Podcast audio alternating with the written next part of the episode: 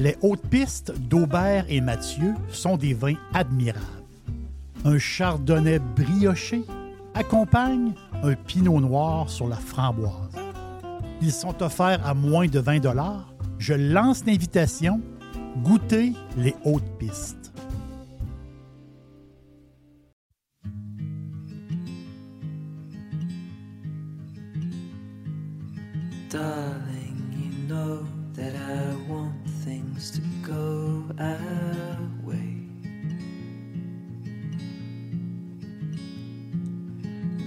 Try to reach you to lean every single day.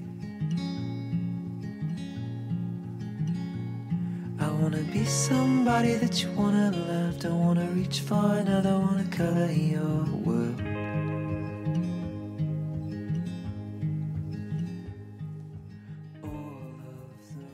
Mon grand ami m'a dit dernièrement J'adore écouter les podcasts de l'aubergiste, mais je suis surpris qu'à date, tu n'aies pas parlé encore de la pizza. Mon ami me connaît bien et il sait que la pizza, ça représente beaucoup, beaucoup pour moi et beaucoup pour ma famille. Je viens d'une famille de restaurateurs. Durant 46 années, mes parents ont été des pionniers, des pionniers de la restauration, mais des pionniers de la pizza. La pizzeria familiale, moi j'ai été élevé de ma petite enfance, mon adolescence et une grande partie de ma vie adulte a été dans une cuisine de pizzeria.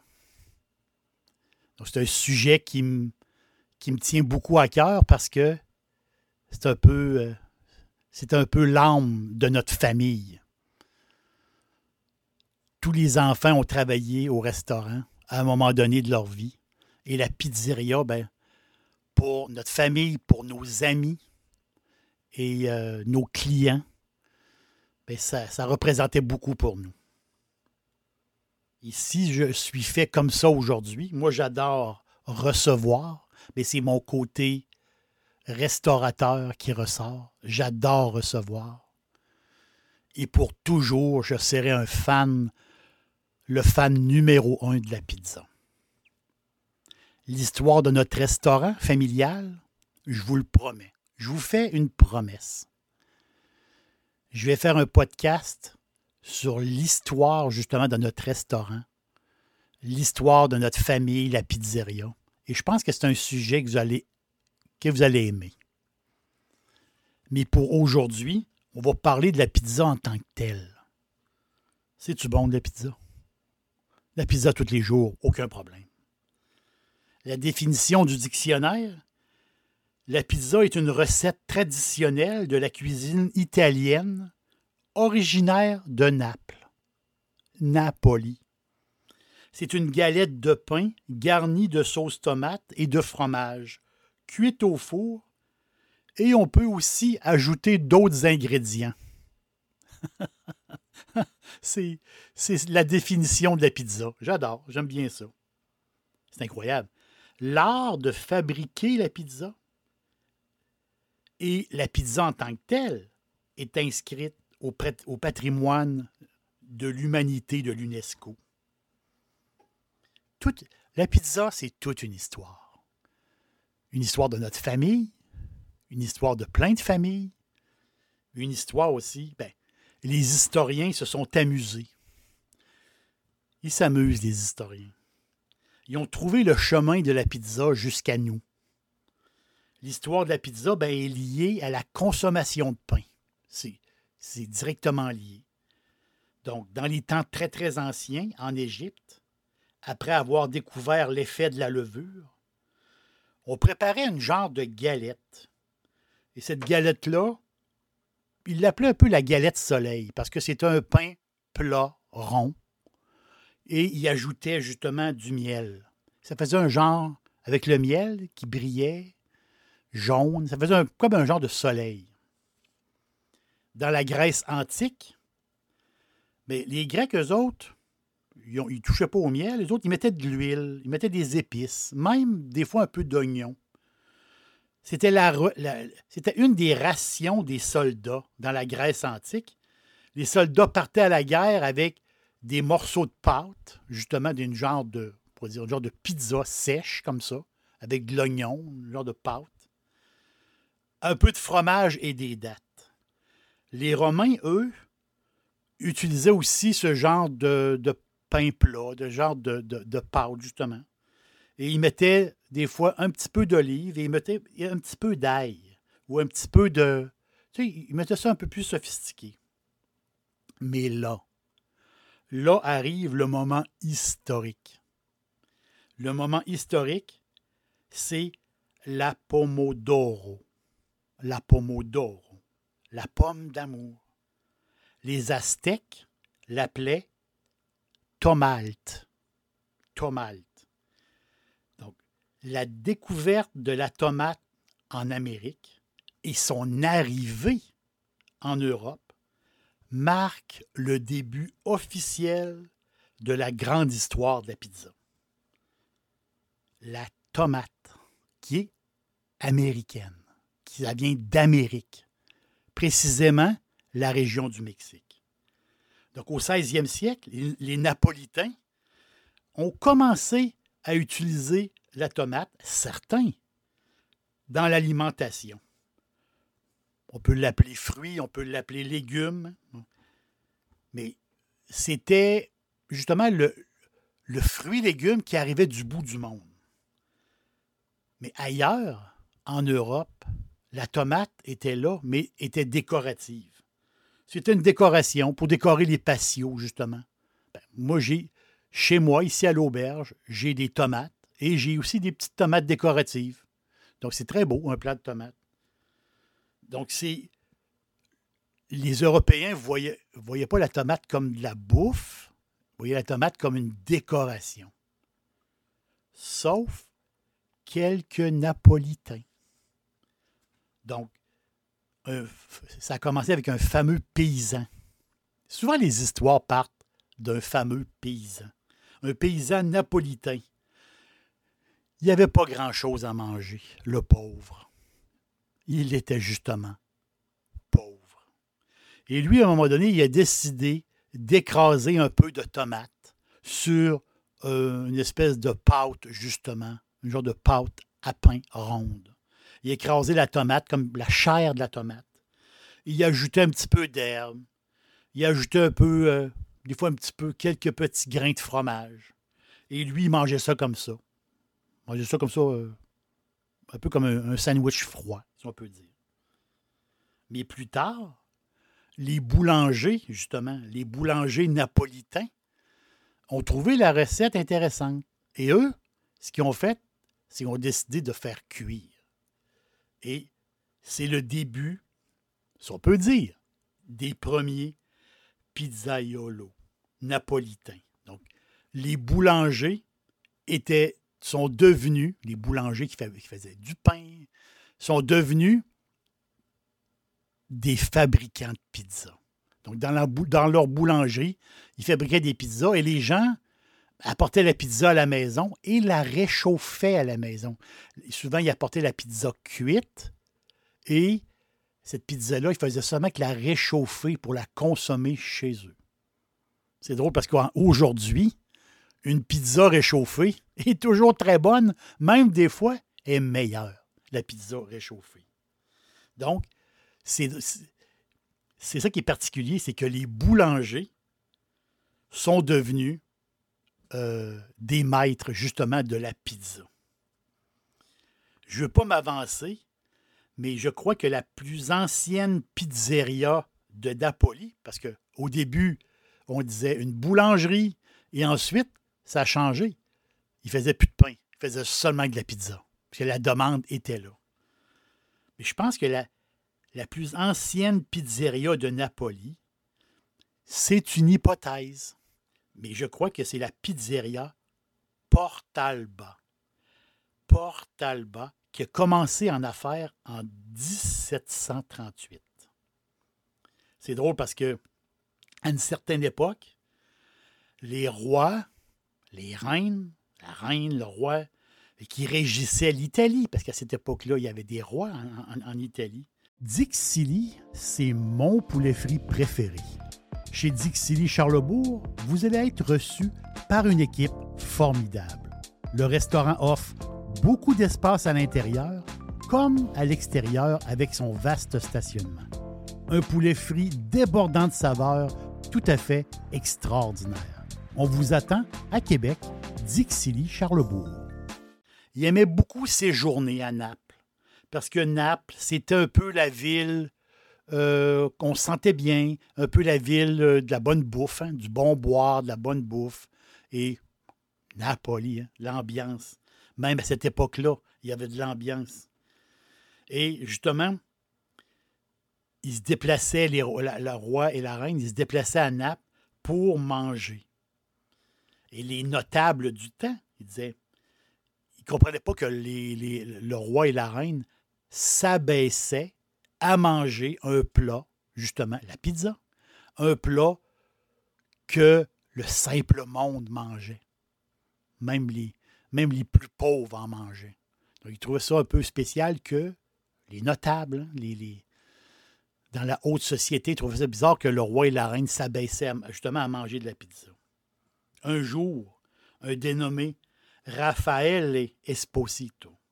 Raffaele, lui, il a fait parvenir à la résidence royale, il savait que les rois étaient là, il a fait parvenir à la résidence royale une pizza pour dire goûte à ma pizza. Je pense que c'est euh, une très très bonne pizza. La pizza était aux couleurs de l'Italie aujourd'hui. Rouge pour la sauce tomate, blanc pour le fromage et vert. Vert pour le basilic. Et cette pizza-là, le look, hein, on voit le look de la pizza, cette pizza-là, ben, on l'appelle la pizza margarita. C'est là que la fameuse margarita, qui est connue à travers le monde. Vous allez dans un restaurant et sur le menu, il y a une pizza margarita. Tout le monde sait ce que ça veut dire. Tout le monde sait ce que ça veut dire. Mais pourquoi elle a pris le nom de margarita? Bien, justement, la reine, c'était sa, c'était sa pizza préférée. La reine Marguerite de Savoie. Marguerite de Savoie, elle avait marié le roi. Elle s'appelait Marguerite et ils ont donné le nom de la pizza Margarita parce que c'était sa pizza préférée. Et les gens, par la suite, même à cette époque-là, allaient commander de la pizza et demandaient la recette préférée de la reine. Ils demandaient la Margarita. La pizza, euh, la pizza, ça a uni le monde. Il faut le voir comme ça. Pauvre et riche, on l'aime la pizza. C'est comme ça. Et le, plat a commencé, justement, ce, ce- plat-là a commencé à sortir des frontières, sortir des frontières de Naples, hein, qui, était, une grande ville à l'époque, et en plus, sortir des frontières euh, de l'Italie et s'étendre tranquillement. La pizza nord-américaine, notre pizza à nous, trouve l'origine de notre pizza.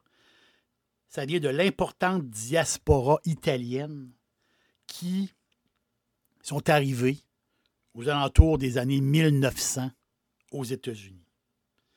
Et un, un épicier, justement, en 1905, un épicier new-yorkais, lui avait engagé, justement, un, un gars qui débarquait pour, euh, pour le, améliorer son sort. Lui arrivait d'Italie. Et en débarquant du bateau, il y, a, il y a un travail. Il y a un travail chez l'épicier. Parle, parle, jase, jase avec l'épicier. Anthony Tontono. Tontono, il a décidé de fabriquer des pizzas. Donc l'épicier trouvait ça le fun. Tontono, sur un vieux poêle, un vieux poêle à bois, décidé de fabriquer des pizzas. Les premières pizzas fabriquées en Amérique. C'est lui qui l'a fait. Fabriquées justement euh, d'une façon euh, un peu spectaculaire. hein. C'est ça l'affaire. Il y a le côté, il y a le côté spectaculaire de la préparation de la pizza. Et les gens le voyaient travailler. Les gens disaient Waouh, c'est donc le fun, ça. Anecdote l'épicerie pour qui il travaillait portait le nom de Lombardie. Et l'épicerie est devenue Pizzeria Lombardie. L'épicerie, s'était terminée. C'était devenu une 100% pizzeria. C'est la première pizzeria et qui est toujours en affaires de nos jours dans la petite Italie. Le gros boom économique de la pizza, sont, avant, c'est comme de l'artisanat. Mais le gros boom économique de la pizza, mais c'est l'après-guerre. Les GI américains qui avaient combattu justement en Italie pendant la Deuxième Guerre mondiale, euh, aux alentours de 1943-44, ben, quand ils après la guerre, sont retournés chez eux. Donc, les soldats américains, ils ont eu contact en Italie avec la pizza. Ils connaissaient le plat.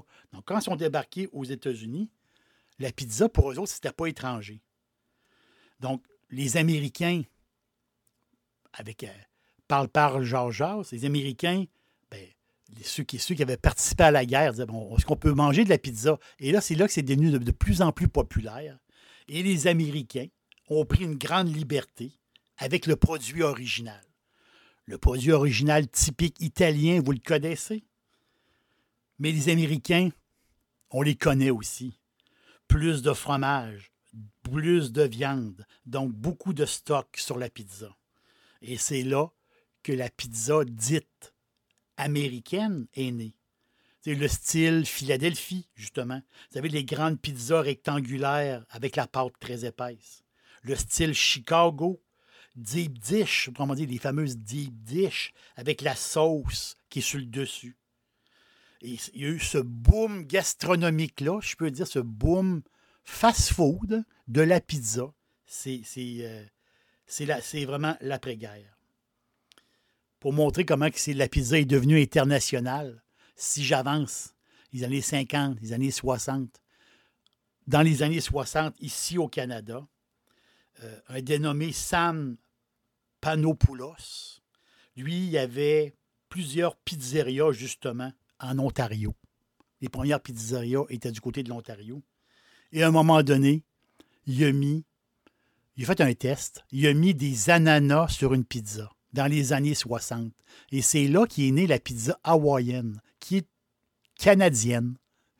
C'est drôle à dire, la pizza hawaïenne est d'origine canadienne.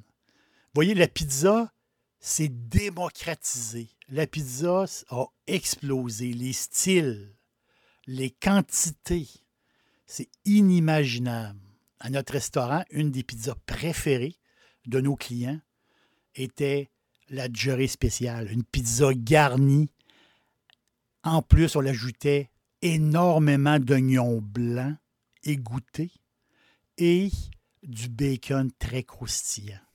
C'était une pizza incroyable. Et notre pizza aux fruits de mer, qui était unique, vraiment, je vous le dis, unique au monde.